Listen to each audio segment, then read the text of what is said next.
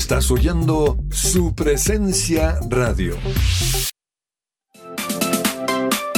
¿Estás buscando colegio para tus hijos? No busques más. El Colegio Arca Internacional Bilingüe abre inscripciones calendario B 2021-2022.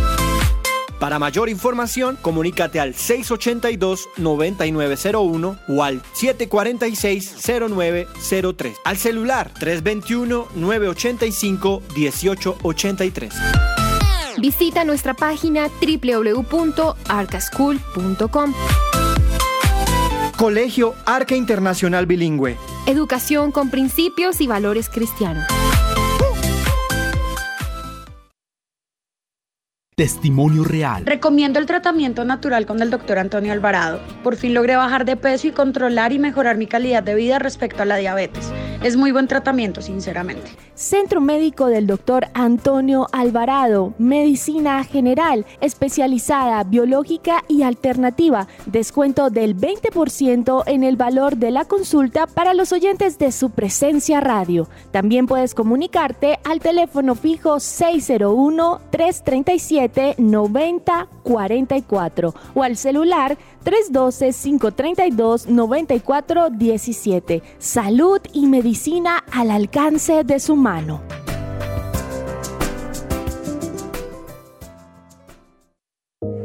Me gusta saber que además de tener a mi hijo en un colegio campestre que está entre los 20 mejores de Bogotá, él está creciendo feliz con sus compañeritos en un ambiente de Dios, adorando a Jesús y aprendiendo de los principios que con mi esposo le queremos transmitir.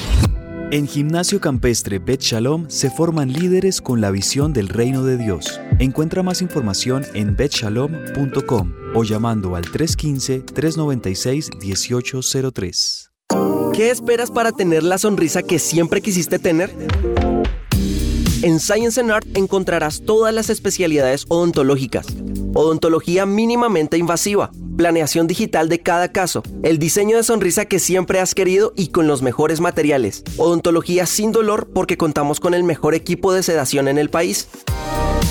Agenda tu cita al celular o WhatsApp 312-397-5981. Para mayor información puedes ingresar a scienceandart.co.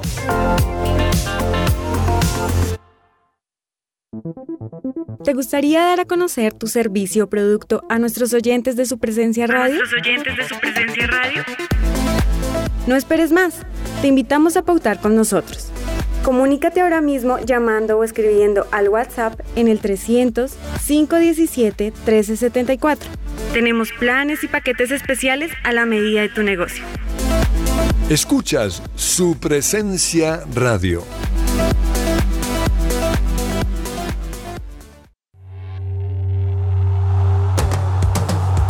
Este es el programa número uno del deporte. ¡Que ruede la pelota!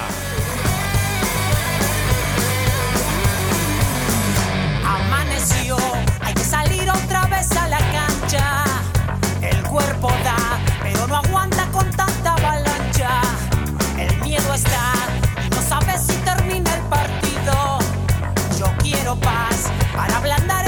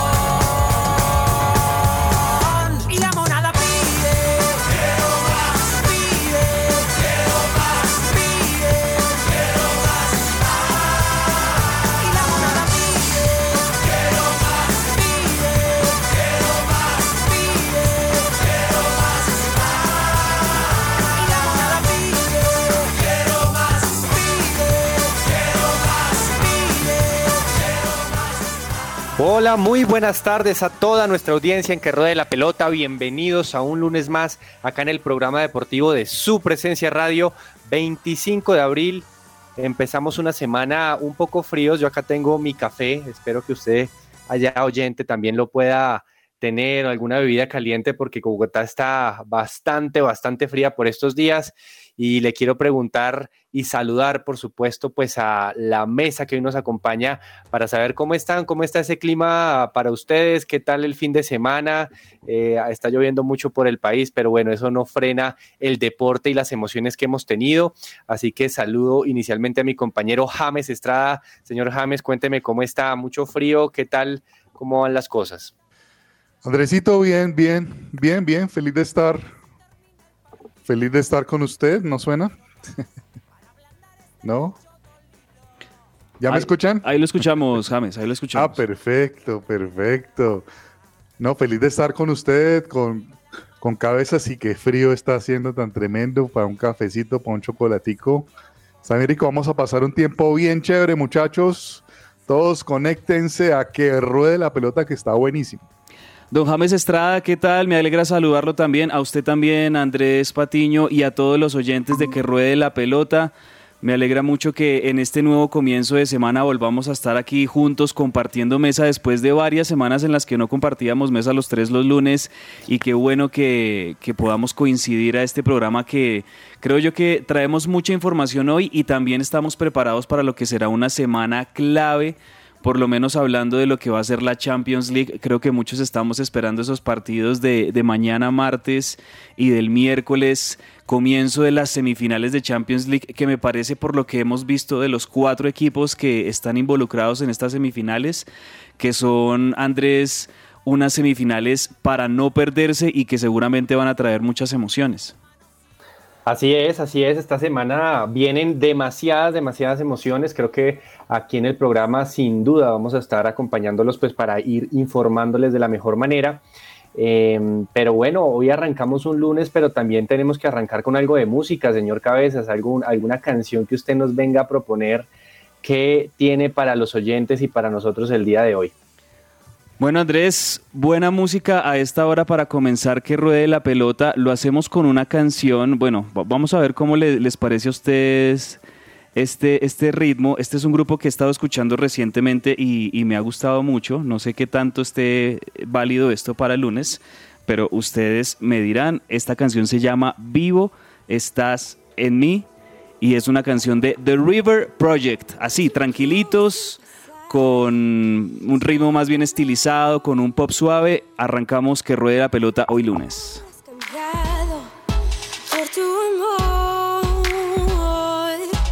Me has restaurado por tu gloria, Dios. Hoy tengo victoria porque tu amor venció.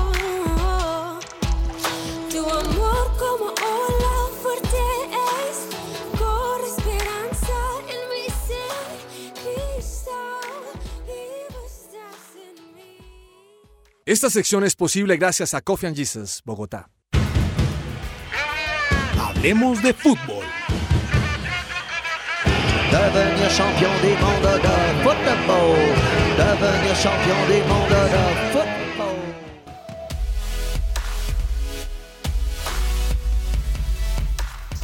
Vivo estás en mí. Muchas gracias, señor Cabezas, por su recomendación y quienes están muy vivas y hoy queremos arrancar el programa con una noticia del fútbol femenino porque la selección Colombia sub-20 clasificó al Mundial de Costa Rica de la mano del técnico Carlos Paniagua, que bueno, estas muchachas eh, lograron un cuadrangular muy, muy, muy valioso en donde pues no arrancaron de la mejor manera perdiendo contra la gran favorita que es Brasil, pero con goleadas a Venezuela y a Uruguay el día de ayer por 3 a 0 eh, se consagraron y bueno, más que se consagraron, clasificaron al Mundial de la categoría de Colombia y esto pues es un hito y, una noticia muy importante, señor James, usted que sé que también sigue el fútbol femenino de forma eh, constante, cuénteme, no sé si pudo ver el partido o, qué opinión le merece lo que ha hecho esta selección de muchachas pues que vienen creciendo, ¿no? Pues son, son, son jóvenes pero han hecho un muy buen papel ahorita en el cuadrangular. Sí, vi, vi un pedazo, no lo pude ver completo, vi, vi el de Venezuela. La verdad que es, es emocionante verlas jugar, verlas jugar es algo, es algo increíble. Además que Patiño es, es un equipazo, o sea, juegan como se dice sabroso. Eh, ¿Sabe qué me ha sorprendido? Eh, el nivel técnico. Ah, el sí. nivel técnico, o sea, cómo, cómo te paran un balón, el sentido de juego. eh, es, es, es, es sorprendente, o sea, es, algo. A veces cuando uno ve los mundiales, ¿no? Y ve, y ve jugar a Estados Unidos, a Alemania, a, esto- a Canadá, a estos países, uno se sorprende con el nivel técnico y uno esperaba un poco eso más de los equipos colombianos, pero creo que ahora lo tenemos, o sea, hemos logrado llegar ahí a ese punto de, de juego que, que es tan importante. Qué bueno, qué bueno. Y, y creo que hay una, una jugadora que se destaca por encima de las demás, que es eh, esta jugadora Gisela Robledo, que, que fue la goleadora de Colombia, quedó pues a unos goles de la goleadora del certamen, la brasilera, pero, pero muy bien pues por, por las muchachas que, que realmente hicieron un, papel más que destacable, señor Cabezas. No sé usted si, si pudo ver algo y, y- también resta- resaltar eh, lo que ha hecho el técnico Carlos Paniagua, pues que ya clasificaba dos selecciones en menos de un mes, ¿no? Exacto, y creo yo que mm, también lo, lo que se destaca en medio de estas dos muy buenas clasificaciones, tanto la de la selección sub-17 como la de la selección sub-20, es que hace más de una década Colombia no clasificaba al Mundial de, de esta categoría. La última vez había sido en el 2010, por lo menos en, el, en la categoría sub- sub-20, y, y que Colombia vuelva a estar no solamente en uno, sino en los dos certámenes, pues habla muy bien eh, de, lo que está sucediendo en el fútbol femenino colombiano con todo y, y- las cosas que, que sabemos que han pasado entre jugadoras, algunos cuerpos técnicos anteriores, algunos directivos y demás. Me parece que es una muy buena noticia para esta, para esta rama del fútbol colombiano, para la rama femenina.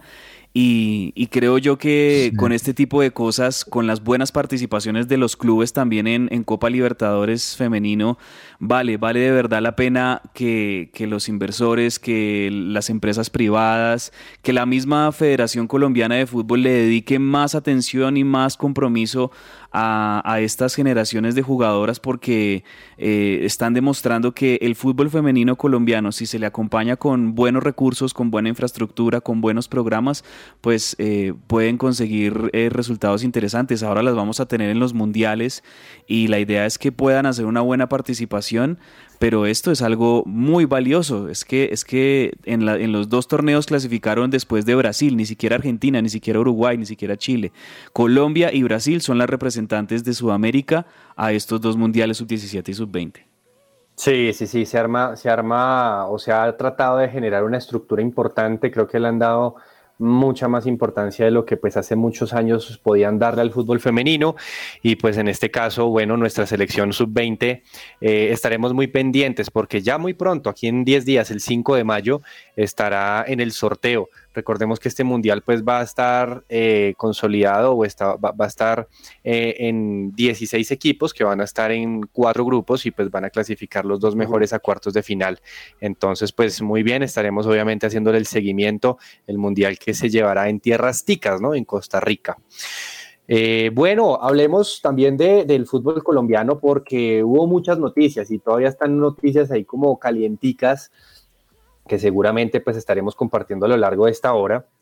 Eh, lo primero que hay que decir es que hay nuevo líder, ¿no? Nacional soltó la punta porque se enfrentó a un Once Caldas muy, muy complicado. Este Once Caldas es un equipo bien plantado, es un equipo que se, se arma defensivamente de forma eh, ordenada y pues logra generar un bloque muy importante. Nacional no pudo vencer pues esa defensa del Once Caldas y ese empate lo supo aprovechar primero Millonarios, que en el clásico capitalino venció nuevamente a Santa Fe y hay noticia latente ahí con esta derrota del equipo cardenal.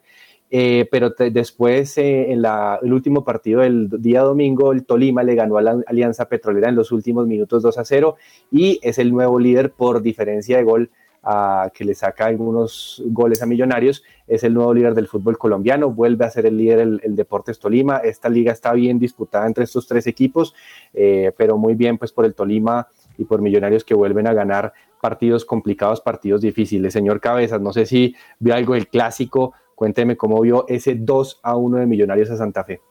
Pues muy buen partido en medio de, de, la lluvia, ¿no? Porque un clásico pasado totalmente por lluvia, aún así los aficionados, los, los, los, hinchas de Millonarios acompañaron al equipo, una muy buena asistencia en el estadio El Campín y un Millonarios que fue, me parece, muy práctico, eh, el, la distribución de de, de, la posesión, sobre todo en el, en el primer tiempo, pues eh, fue muy de, de millonarios. En el segundo tiempo Santa Fe trató de, de buscar, porque venía perdiendo ya desde el primer tiempo con un gran pase eh, de, o sea, quería como, Daniel Ruiz quería como hacer un túnel, si, si, si vemos la jugada, ¿no? Quería hacer como un túnel y, y, al hacer ese túnel le rebota la pelota um, al volante de Santa Fe que termina habilitando a, a, ajá, a, Diego Erazo. Y bueno, muy buena definición de Diego Erazo que, que ha estado eh, con muy buenos rendimientos en los últimos partidos. Millonarios ganaba 1-0, Santa Fe fue a buscarlo. Encontró también una jugada un poco accidentada y una distracción de, de defensa después de un cobro de costado Santa Fe eh, el empate.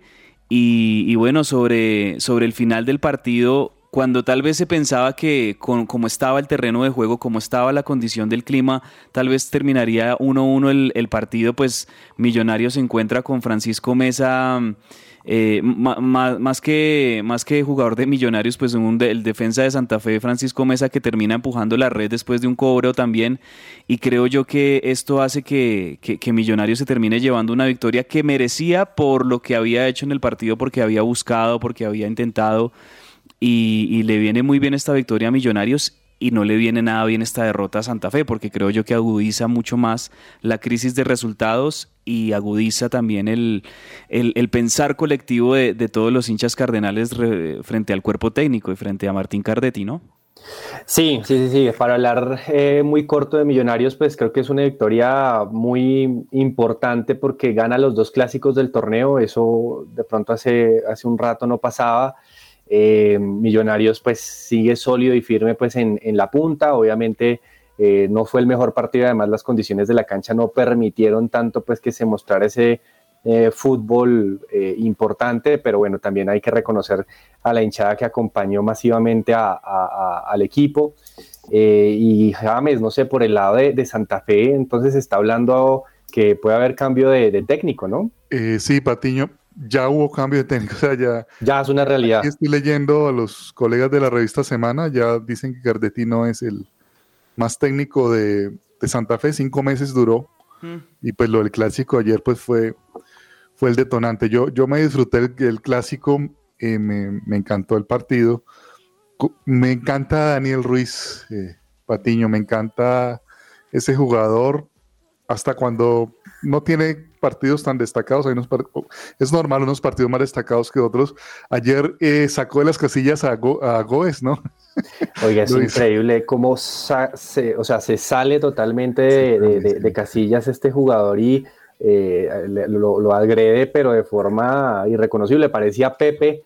El, el, sí, aquel defensor del Real Madrid. recordar eso, ¿cierto? Sí. Eh, de hecho, McAllister fue, fue a controlarlo porque si no se le va, se le va más larga la, la sanción. Eh, hombre, yo voy a decir algo, no sé si esto no va con el tema, Patiño, pero yo me quedé con esa sensación de que hubiera pasado con estos pelados en, en la selección, ¿sabe? Con Daniel Ruiz y esta gente. Una, sele una selección que es más... El tema de la selección es el que esté jugando bien. Estos días veía la historia de cómo Pelé entró a la selección Brasil. Pelé tenía 17 años el, el, el, de esa posición era Luisinho del Corinthians, un jugador reconocido en todo el país, pero tuvo un pequeño bajón y Feola, el técnico de Brasil, llama a Pelé de 17 años, ¿no? Y se gana las críticas y termina siendo, convirtiéndose en el mejor del mundo. Eh, hombre, me quedas así, como uno los ve jugar, hombre, con esa gana, con, con ese desparpajo que juega Riz y, y hay una buena camada de, de chicos. Y Pelé decía algo, decía, yo nunca volví a tener la velocidad el, que tuve en el 58 porque tenía 17 años. Jugué bien después y ese es un, un, punto para mirar, ¿no? Estos chicos de 20 años tienen ese plus de esa velocidad, de ese esparpajo, de no reconozco a nadie. Y, y esa es la edad de, de Daniel Ruiz, ¿no? 20 años tiene Daniel, Daniel Sí, Ruiz, el, sí. el 10 de Millonarios, 20 que con solo esa edad, Patiño, con solo 20 años, es ya uno de los jugadores de más jerarquía en, en el equipo azul y, se le nota cuando, cuando está bien, todo el equipo anda bien. ¿Cierto? Cuando no, no brilla tanto, pues tal vez como que se le dificulta más a Millonarios eh, generar juego ofensivo pero de verdad que, eh, que un chico de 20 años genere esto en un equipo me parece que es algo muy bueno y dice mucho de, su- de la calidad de, que es como, como jugador. Ojalá que eh, este, este buen momento que está pasando Daniel Ruiz y, y- y otros jugadores de Millonarios que, que han encontrado una buena armonía de equipo les alcance para lo que se viene en las finales. eh, y, y que, y que puedan llegar a tener una buena participación que creo yo Sí, que es este que- Millonarios lo, lo puede lograr. Mire que a veces, que a veces criticamos el dicho, ¿no? Hay un dicho que dicen, ah, alguien juega bien y ya lo empiezan a pedir para la selección.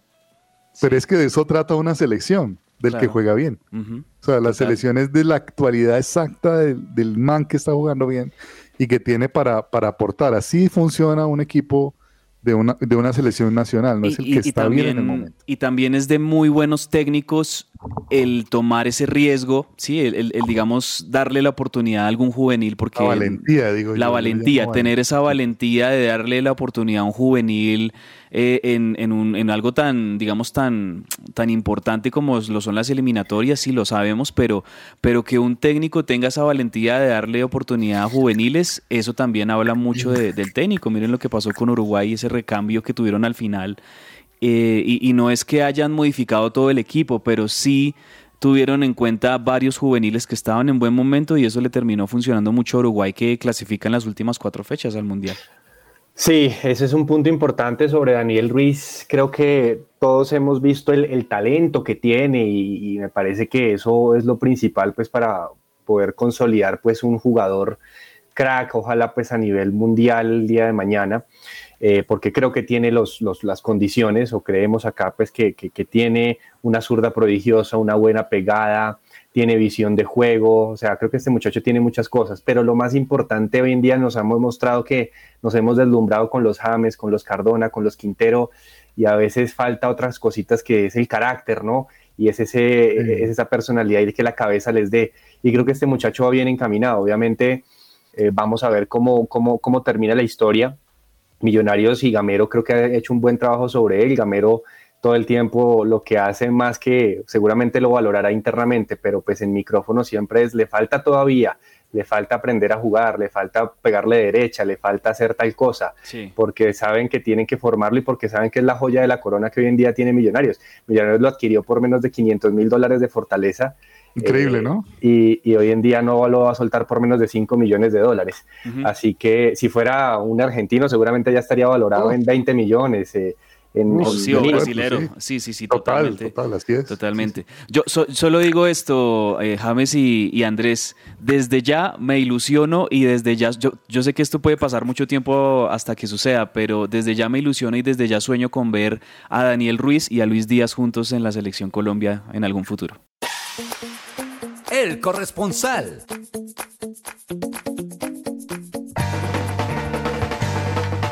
Cordial saludo para todos los podcast escuchas Su presencia radio. fecha número 17 del FPC Fútbol Profesional Coco Coco Colombiano. Clásico entre azules y rojos y no nos referimos al Everton y el Liverpool, pues en el Nemesio nada que envidiarle al de Anfield. Allá jugaron Salah, Mané y Luisito Díaz. Aquí Maca, Jader Valencia, el amuleto del gol y Danielito, el travieso Ruiz. Allá tapó Allison, aquí Montero. Allá Klopp, aquí Alberto Gamero. Allá Pito Stuart Atwell, aquí Wilmar Alexander Roldán Pérez. Allá ganaron los rojos, aquí los azules, papá. De locales en la lluviosa noche capitalina. Millonarios 2, Santa Fe 1. Podcast escucha. Si usted no pudo ver el partido, el cual fue en la tarde-noche del día domingo, y quiere seguir teniendo fe de que su equipo clasificará a los 8 o presumir con sus amigos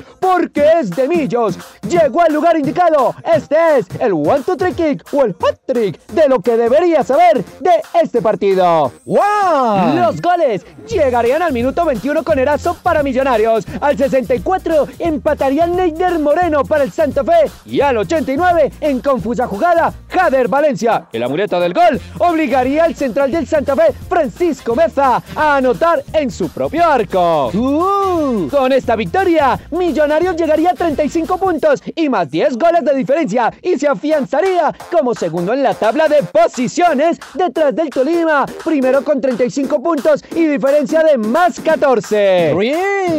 Ya son 124 clásicos capitalinos en los que Millonarios le peina la melena con gel vibrante al León. Más de 30 mil espectadores se deleitaron y regresaron a sus casas felices al ver a Millonarios de Gamero seguir sumando. Y es que nos tenés acostumbrados, profe, porque el Campín se respeta. Podcast escuchas, podcast oyentes, audiencia, público en general. Recuerden que también nos pueden escuchar online en supresencia.com, en Claro Música y en la aplicación de TuneIn Radio. Hasta la próxima. O sea, el domingo primero de mayo, Patriotas versus Millonarios. ¡Gózalo Colombia!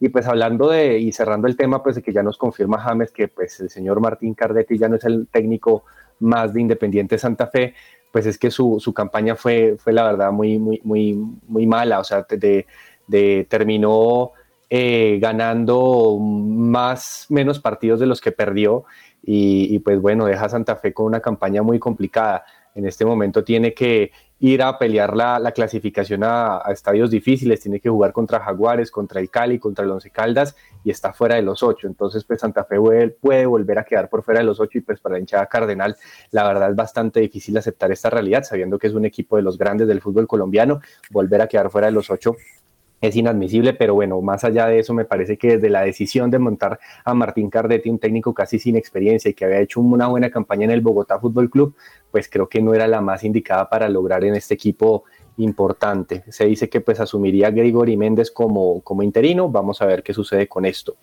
Hablemos un poco del América, señor James, porque empató con, con Jaguares eh, en un partido eh, disputado, ¿no? Jaguares que venía de recibir una goleada aquí en Bogotá desconocido ese Jaguares, pero allá en Montería es otra cosa, ¿no? Montería es otra cosa, ¿no? Un, poco, un poco triste, se los confieso, Andresito, porque pues ese era clave empatar ese partido, una expulsión que, que afecta al América, no, no, termina aguantando el, el envión de, de, Jaguares que tiene un ataque serio. Eh, y, y, bueno, ahí está el América, creo que tiene una demasiado mínima posibilidad, pero, pero con el empate de ayer alejó bastante eh, la posibilidad de clasificar, ¿no? A los ocho, ahora con Gimaraes, ¿no? Ahora está con, con el brasilero otra vez. Volvió el técnico no campeón. Que no, que no, ha ganado, ¿no? No ha podido ganar. No ha podido ganar. Eh, y, y, bueno, va, vamos a ver, vamos a ver qué pasa, vamos a ver qué pasa. Ustedes saben que América no va a poder hacer contrataciones, ¿no? Ahorita por la sanción que tiene eh, por, por el caso Carrascal, ¿no? Sí. Está sancionado para contratar el segundo semestre y la verdad sí necesita, América necesita pasar a los ocho por la parte económica. ¿Clasificará? ¿Cómo está esa, esas últimas tres fechas de la América? Está, lo, ve, lo ve más sencillo de lo, de lo que... Yo lo veo complicado, yo lo veo complicado, Patiño, porque sobre todo por funcionamiento ¿no? del, del, del equipo. Eh, no, no, no creo, no creo, no creo la verdad que, que le dé, que le dé, que le dé para, para pasar. Eh, le, le, queda a América enfrenta a Alianza Petrolera. Duro. Durísimo, durísimo equipo. Y al Pasto, ¿no? A, a, bueno, Alianza es de local y le toca también Pasto de, de visitante. Eh, bueno, ahí va, ahí va. Está complicadita la cosa. Vamos a ver qué pasa. Y bueno, por allá en el otro equipo de Cali, yo no sé si están esperando es que, que Dudamel renuncie, pues para no pagarle la indemnización, porque no sé hasta cuándo más va a dar. Pues yo creo que ya le dieron este torneo. Vamos a ver en Libertadores, arrancó comillas bien contra Boca. Bueno, comillas no, bien, pues ganándole a uno de los eh, rivales de peso de la Libertadores como Boca Juniors, pero pues Boca sabemos que no está en su mejor momento. Eh, no sé si Dudamel va a seguir y, le van a apostar pues por, algo más, pero, pero yo no sé, o sea, un, vigente campeón que vaya de penúltimo a esta altura no, no se había visto hace rato, ¿no? Lo que va a decidir la continuidad de Dudamel seguramente va a ser si, si clasifica o no a la siguiente fase de, de Libertadores aunque también con el, conformismo que últimamente hemos visto del fútbol colombiano, ese tercer puesto que les da para Copa Sudamericana, no sé si lo tomen como, como un elemento para, mantenerlo en el cargo, ¿no? Si, si el Cali llega a, pasar en esa posición. Sí. Vamos a ver qué pasa porque perdió con Águila Río Negro, un, rival pues que es bastante flojo este torneo, no, no ha ganado muy, bueno, le ganó a Nacional a la suplencia de Nacional, pero, pero vamos a ver qué pasa entonces con el Cali. Y la noticia triste del fin de semana tuvo que ser en Santa Marta, lastimosamente en el clásico costeño. Eh, hubo muchos desmanes y, peleas y, altercados entre las hinchadas de Junior y Unión Magdalena. Me parece algo insólito esto que vuelva un clásico costeño histórico como este y vuelva de esa manera, ¿no? En el, estadio de Santa Marta. Y la triste noticia es que hubo un, muerto pues en, este, en estos altercados. Entonces, pues es una noticia que no queremos dar nunca, que nos duele, pues el hecho de pensar en esa familia. Eh, es, es, muy triste lo que, lo que podemos comentar. Eh, desde aquí, pues un rechazo total nuevamente, pues hacia todo ese tipo de violentos. Así es. A, nivel, pues deportivo, lo único que podemos decir es que me parece que fue un buen partido, traté de verlo. El Junior estaba consolidando, pues eh, su, su, su, nómina, me parece que está haciendo un buen, un buen papel eh, empataban 1-1, pero muy seguramente por esta situación, pues seguramente el Junior le darán los tres puntos y ganará 3-0 en el, en, el escritorio y con esto pues el Junior prácticamente ya se estará clasificando, al igual que el Medellín que ya llegó a 30 puntos y en un partido muy disputado al minuto 90 un penalti Andrés Cadavid llega a ganarle 3-2 al Bucaramanga y yo con esto se clasifica a cuadrangulares, entonces pues ya tenemos cuatro clasificados, señor Cabezas, no sé si tenga la tabla ahí pues para definir esos primeros 11 que yo creo que son los que van a disputar esos 8, ¿no? Sí, ya con, con, este, con esta victoria del Medellín se mete dentro de los equipos clasificados, entonces la tabla la tenemos de esta manera. Primero Tolima con 35 puntos, segundo Millonarios con 35 puntos también, eh, menos, una menor diferencia de gol de, de Tolima. Tercero Atlético Nacional con 34, cuarto Medellín que se metió ya en esta fecha al grupo de los clasificados con 30 30 puntos, alcanzó los 30 puntos Medellín. Y, y, aquí empieza el grupo de los que van a estar luchando en estas últimas fechas que tendremos. Envigado quinto con 27, sexto Junior con 26, séptimo Once Caldas con 25, octavo Bucaramanga con 24 y aquí les leo los que podrían también estar peleando posición y serían noveno Alianza Petrolera con 23, La Equidad décimo con 22 y no sé si de pronto puede ocurrir un milagro, pero Santa Fe tiene 22 puntos, está en la undécima posición y, podría matemáticamente todavía alcanzar. Tendría que ganar los partidos que le quedan, eso sí.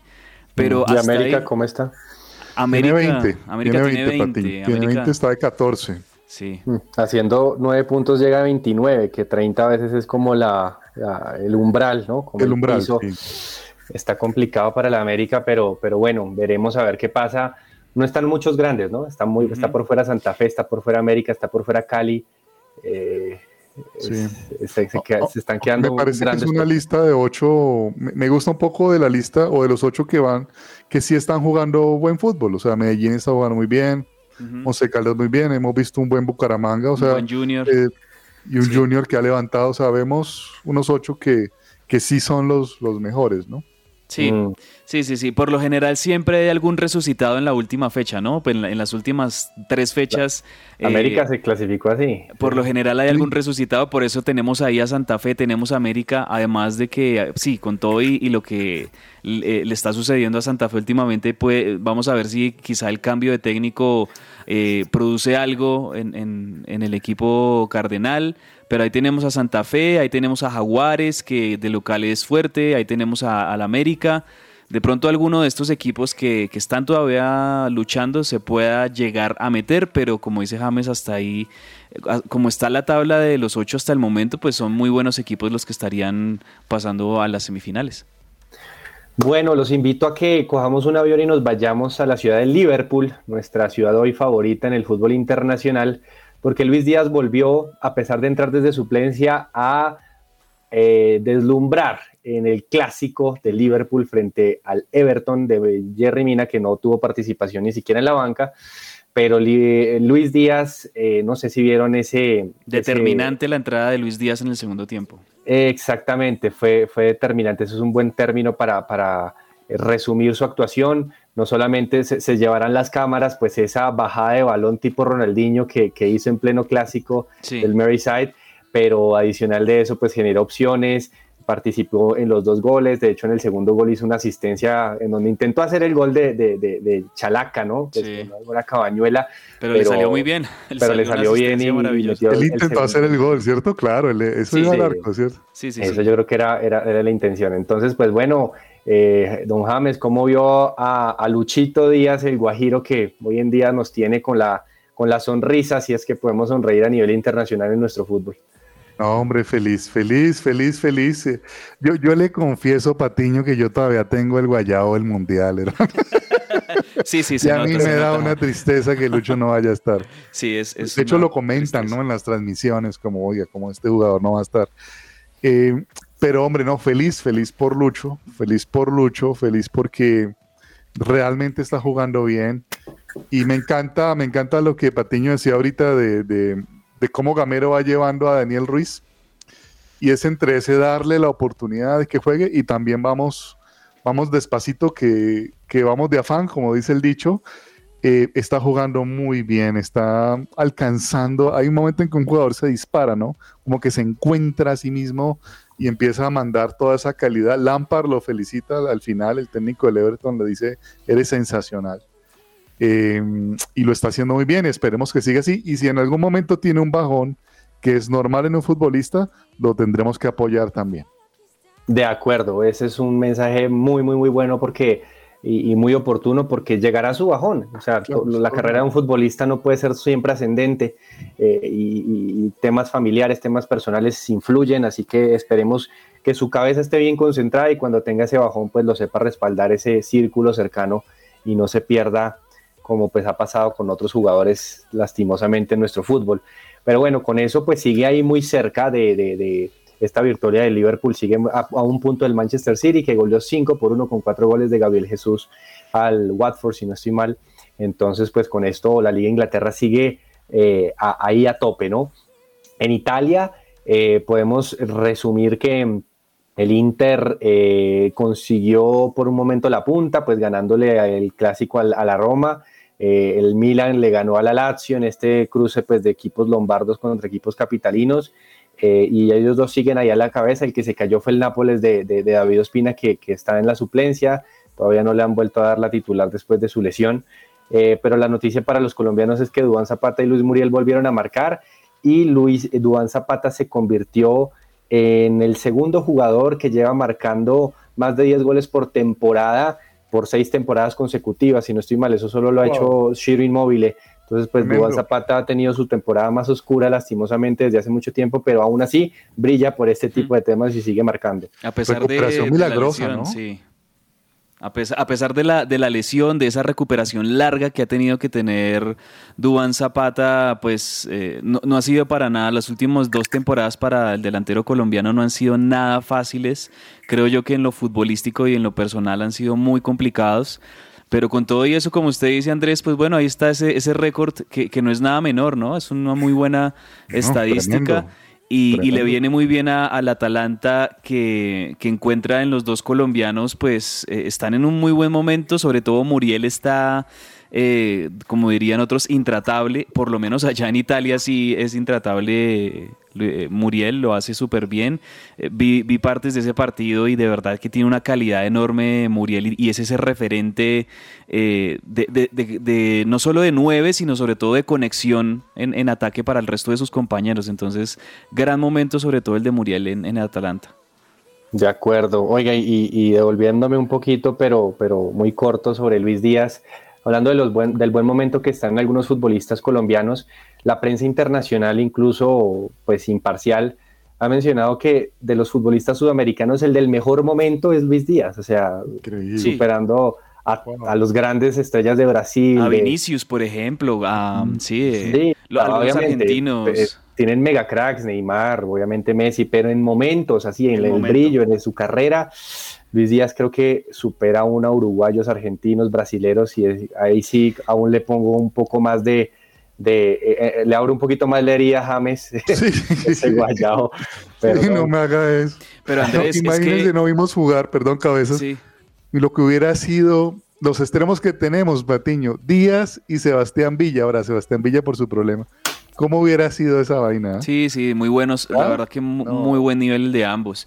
No, quería, solo quería decir que esa jugada en la que Luis Díaz baja ese cambio de frente de taco con una figura a lo, a lo brasilero, es, eso demuestra la confianza, la, la serenidad, la, la frescura con la que está jugando el, el- colombiano en el Liverpool. O sea, no solo entró, se adaptó al sistema de juego, eh, se convirtió en un jugador indispensable o que resuelve muchos momentos y destraba muchas cosas para Liverpool, sino que también se nota con mucha confianza y mucha seguridad de sí mismo y eso es algo que no se ve todos los días en un jugador colombiano y mucho menos en un equipo tan grande como este. O sea, cuando usted mencionaba que esa, esa parada a los Ronaldinho, es- eso ni siquiera se ve en los jugadores hoy por hoy y en un equipo tan serio y en una liga tan seria.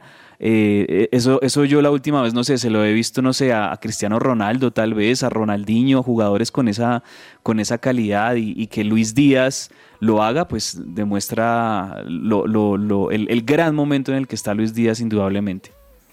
Sí, bueno, y ya para resumir, España, pues en España el Rayo Vallecano de Falcao le ganó nuevamente al Barcelona en la primera ronda, ya le había ganado eh, con gol de Falcao, en esta vez Falcao no tuvo participación en los 90 minutos, aunque sí estuvo en el banco, y con esta derrota del Barcelona prácticamente le está entregando la liga al Real Madrid. Y la noticia es que el Betis en la final de la Copa del Rey, inédita contra el Valencia, le ganó por penaltis en un muy buen partido. Y señor Cabezas, de la Argentina, cuéntenos. A propósito de Argentina, una cosita antes de, de- con esa victoria del Betis Patiño. Eh, gran, gran entrenador este el chileno, ¿no? El ingeniero Manuel Pellegrini eh, logrando este título con el Betis. Y yo me pregunto, ¿no sería un buen candidato Manuel Pellegrini para, para dirigir la selección Colombia? Si es que fuera alcanzable y fuera conseguible, pero, pero es de esos técnicos que, que- que- que tratan muy bien los, los equipos, que, que demuestran muy buenos resultados.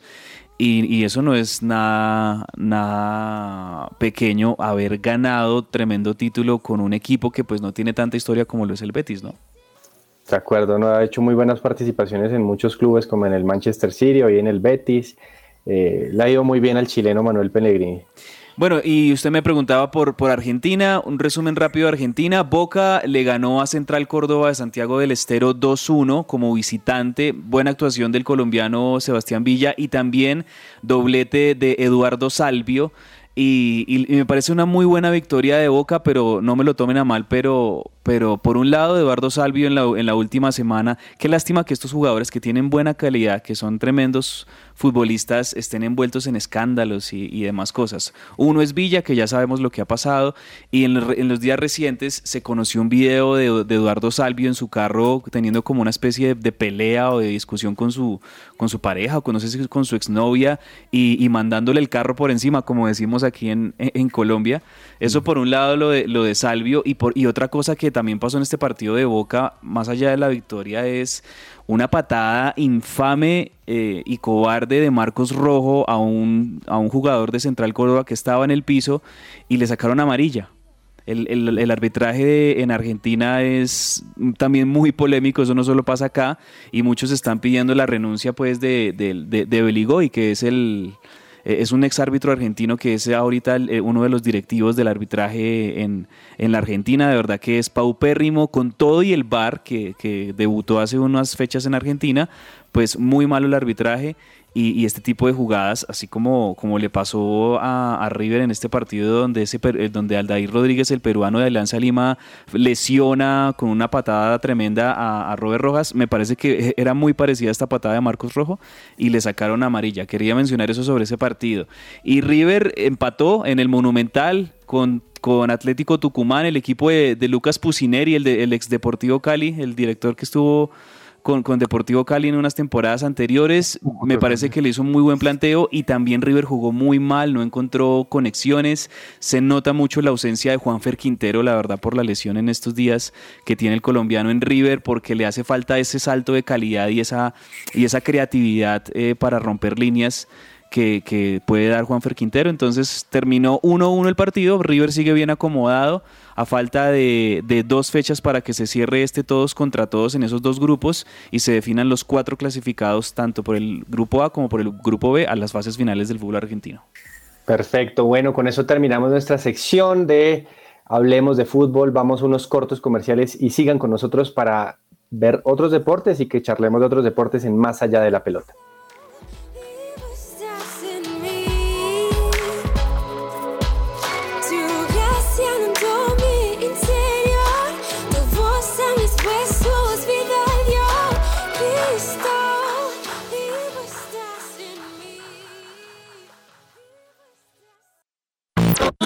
Estás oyendo su presencia radio. Jellyfish Power es una compañía integradora en ingeniería electromecánica especialista en plantas eléctricas diésel y gas natural para respaldo de energía, sistemas de aire acondicionado y energía solar fotovoltaica para clientes residenciales, comerciales e industriales.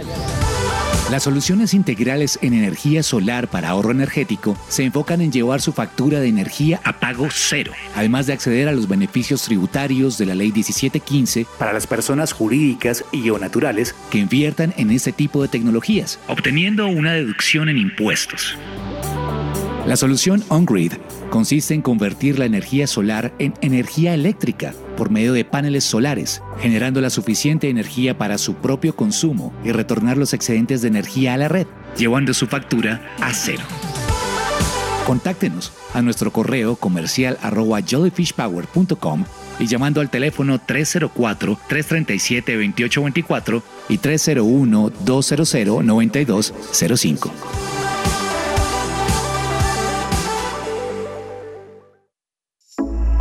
En la Fundación Universitaria Salesiana, la generación de energías alternativas, el desarrollo de nuestra frontera agrícola y la potencialización de las TIC están en el ADN de Salesiana. Matricúlate ya y estudia nuestras ingenierías con una beca solidaria del 35% hasta el 15 de junio. Reserva tu cupo al 322-362-0424. Aplica términos y condiciones. www.salesiana.edu.co. Vigilada Mineducación. Señor empresario, ¿necesita asesoría y acompañamiento profesional? En SIF Consultores SAS contamos con un equipo experto. Ofrecemos una opción seria y calificada. Apoyamos a las organizaciones en la adecuada toma de decisiones. Somos expertos en asesoría contable y financiera, auditoría y revisoría fiscal, asesoría y consultoría legal y tributaria. Comuníquese en Bogotá al teléfono 703-6166 o al móvil 317-363-0966 o visita nuestra página www.sifconsultoresas.com. ¿Te emociona descubrir nuevas formas de conocer a Dios? ¿Te apasiona encontrar nuevo contenido bíblico? Es tiempo de que conozcas y participes con la Sociedad Bíblica Colombiana en la Feria del Libro. Te esperamos desde el 19 de abril en el pabellón 3, están 135. Habrá muchas sorpresas y actividades para realizar. Porque la Filbo vuelve para que vuelvas. Recuerda, Sociedad Bíblica Colombiana hará presencia en la Filbo Pabellón 3, están 135. ¡Te esperamos!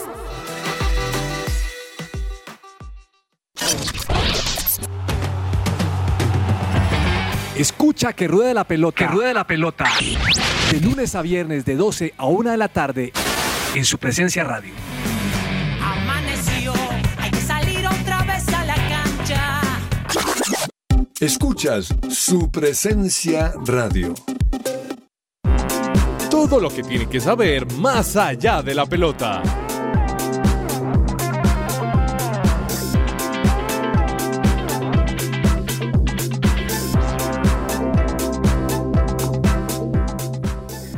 Bueno, muy bien, vamos a hablar un poco de ciclismo porque nuestro Egan Bernal, eh, señor James, presentó un proyecto, ¿no? Y está con algo muy interesante para, para impulsar nuevos, nuevos deportistas, ¿no? Buenísimo, buenísimo esto que está haciendo Egan, porque realmente creo que es necesario, Patiño, para con todo ese talento que tenemos acá de, de ciclistas eh, jóvenes y, y, un Egan Bernal eh, en otro tema paralelo que ha tenido una recuperación impresionante. Él mismo ya está hablando o se habla de una vuelta más pronto de lo que, de lo que parecía, ¿no? Sí, sí, sí, seguramente, como hemos hablado acá, creo que la recuperación de él va a un nivel muy diferente de cualquier terrenal, podríamos llamar así. Pero, pero bueno, vamos a, mirar cómo, cómo va su proyecto y pues nos alegra mucho que este tiempo que tiene de recuperación pues también lo invierta en este tipo de, iniciativas, ¿no? Eso también es pensar un poco fuera de su egoísmo y fuera de todo pues en, adelantar y en, eh, allanar el camino pues para los que vienen más adelante, ¿no? Y eso creo que hace parte pues de un, un país que piensa a futuro, ¿no? Y pues este tipo de personajes nos, nos ayuda bastante, así que pues enhorabuena por ese tipo de iniciativas. Eh, comentar también que Fernando Gaviria pues vuelve este martes después de su fractura y pues va a disputar el Tour de Romandía, pues nos alegra mucho que ya vuelva y pues Sergio Higuita se considera como también uno de los favoritos de este Tour que también pues va a, a disputarse, vamos a estar muy pendientes de nuestros ciclistas. Eh, a ver, y pues por, por otro lado, pues eh, vamos a hablar de Fórmula 1 porque Verstappen, eh, Max Verstappen, el actual campeón de la Fórmula 1, y su compañero Checo Pérez hicieron el 1-2 pues, en Imola, Italia, uno de los eh, premios más eh, emblemáticos de la, todo, el, circuito de la Fórmula 1, y con esto pues Verstappen logra ya posicionarse como segundo en la, después de Charles Leclerc de Ferrari, que finalmente pues está en primera posición y con esto pues en una carrera pues bastante discutida, Luis Hamilton sigue teniendo pues participaciones más bajas que, buenas o más valles que picos, así que pues finalmente la Fórmula 1 se encuentra pues en una posición bastante diferente, no se ve ni siquiera en los primeros cinco a Luis Hamilton y es bastante extraño no tenerlo pues ahí al británico que pues tiene unas discusiones ahí eh, medio eh, de versos con, con, con Verstappen, creo que no sé James y, y Cabeza si lo piensan, pero creo que después de esa última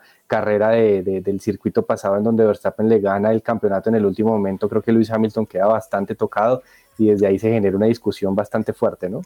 Sí, se ha vuelto muy, la palabra será reactivo.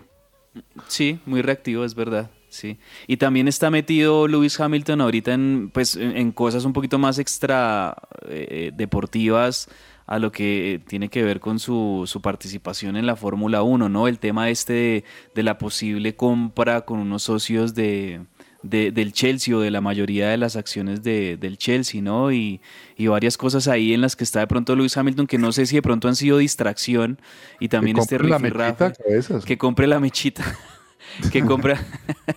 puede ser, puede ser. Pero lo cierto es que esta temporada, pues sí ha tenido mucha esa, esa diversificación la Fórmula 1 en cuanto a, a, los pilotos y los y las escuderías que están peleando cada, cada, cada gran premio que no tenían años anteriores, ¿no? Me parece que es algo muy bueno.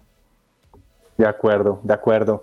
Bueno, y señor Cabezas, ¿qué ha pasado en la NBA? Cuéntenos un poco un resumen muy, uh -huh. muy conciso del tema. Bueno, tenemos los playoffs de la NBA, esta primera ronda de playoffs que ha tenido algunos partidos muy buenos y hay, y algunas unas series que están eh, muy, muy chéveres de ver. Eh, ayer tuvimos a los Denver Nuggets contra Golden State Warriors. Los Warriors, la verdad, han, han, eh, venían muy bien, ya llevaban la serie 3-0 y querían ganar la 4-0 para de una vez descansar para los próximos partidos.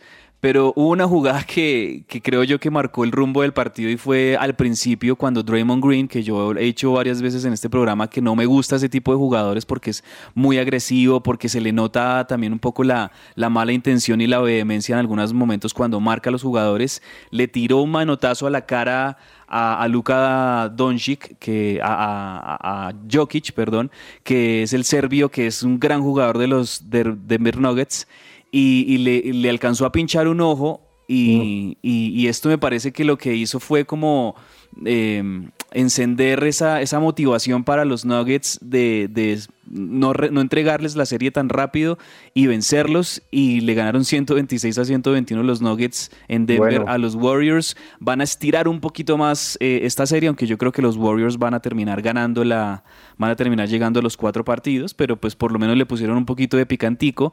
Y también hay que decir que el Miami Heat vuelve y le gana a los Atlanta Hawks, cada vez está más cerca de, de amarrar su serie. Lo mismo los Boston Celtics que creo yo que encontraron a unos Brooklyn Nets totalmente divididos y en un mal momento. Kevin Durant es posible que ya es el, próximo partido que van a jugar, que es de hecho hoy a las 6 de la tarde entre los Nets y los Celtics. Muchos dicen que será el último partido de Kevin Durant con el equipo de Brooklyn. No, no están bien las relaciones y se le ve al mismo Durant incómodo y que ya no, no tiene como mucha intención de, continuar en el equipo. Y los Suns de Phoenix, los máximos favoritos en el oeste, ganaron eh, su partido contra los Pelicans, ya se pusieron 2-1 arriba y ahora la serie vuelve a... A, a su perdón, los, los Pelicans le ganaron a los Suns, eh, la serie se empató 2-2 y esto va a hacer que esta serie se ponga bien interesante ahora que vuelve a la casa de los Suns de Phoenix, que creo yo que van a tener esa oportunidad de ganar en su casa y, empezar a, a definir también esta serie. Están muy buenos los partidos, hay muy buenos eh, partidos de playoffs y cada vez vamos a encontrar mejores series y mejores emparejamientos de estos buenos rivales de la NBA.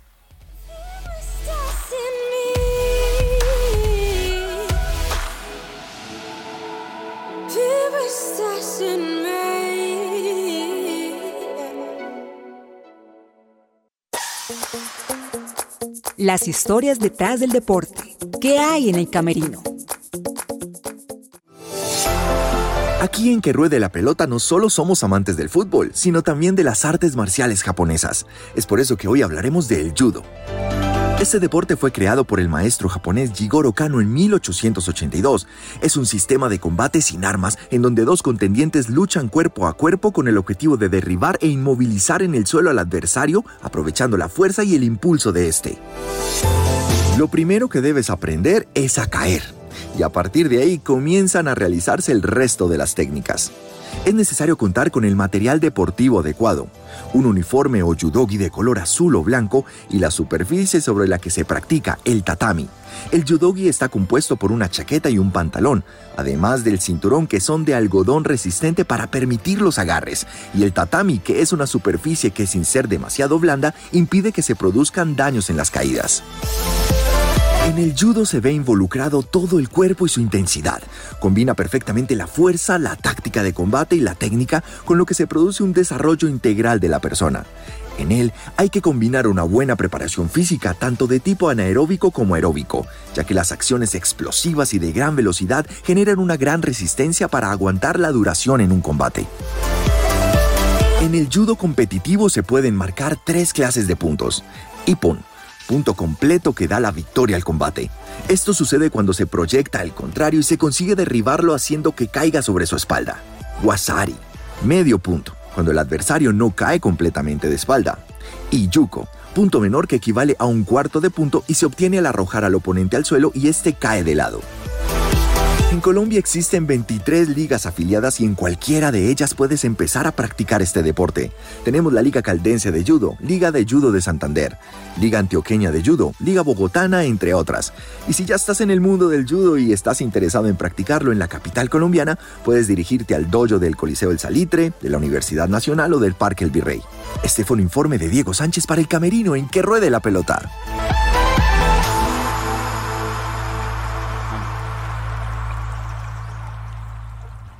Agenda deportiva. Se me va a salir el corazón.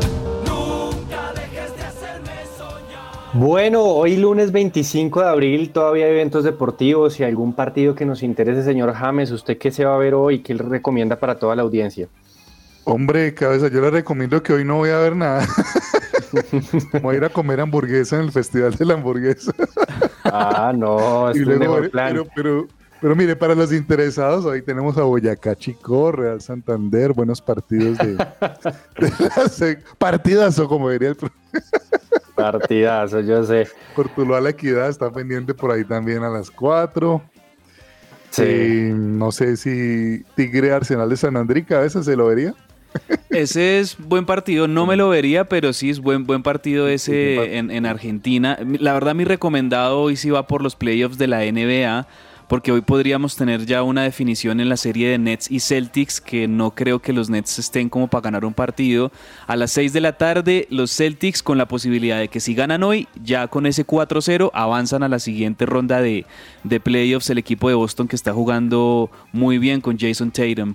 Y ese sería mi recomendado, la verdad, el de, el de los Nets contra los Celtics. Excelente. Bueno, y si usted hacia la una y media, dos de la tarde, pues tiene un tiempo, yo sí le recomiendo de pronto Sassuolo Juventus. Me parece que es un buen partido para cerrar la fecha italiana. Ahí va a estar Juan Guillermo Cuadrado como representación colombiana en una Juventus que tiene una temporada más oscura que, que, que- que con luz, pero pues que finalmente está disputando pues para quedar en puestos de Champions.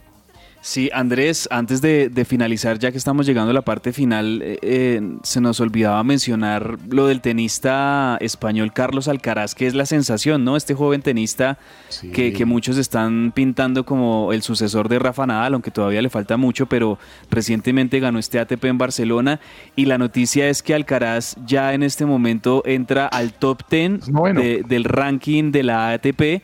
En este momento es noveno y es eh, uno de los tenistas más jóvenes en la historia en entrar al, top 10 de, la ATP. Es el tenista más joven en entrar en el top 10 de la ATP. Tremendo. Sí, desde Nadal no había un tenista tan joven como, como él eh, y, y hay que obviamente hacerle esa seguidilla en lo que hemos conversado aquí los lunes, ¿no? Que finalmente esta renovación del tenis ya se ve una realidad más que unas promesas, así que pues Alcaraz seguramente será un nombre que estaremos eh, conversando constantemente. Bueno, les agradecemos por su compañía durante esta hora de lunes, Eh, les agradecemos que finalmente sigan conectados acá en su presencia radio y como siempre la invitación mañana a las 12 del día en un programa más de Que Ruede la Pelota. Un abrazo a todos y gracias por su compañía. Abrazo, chao.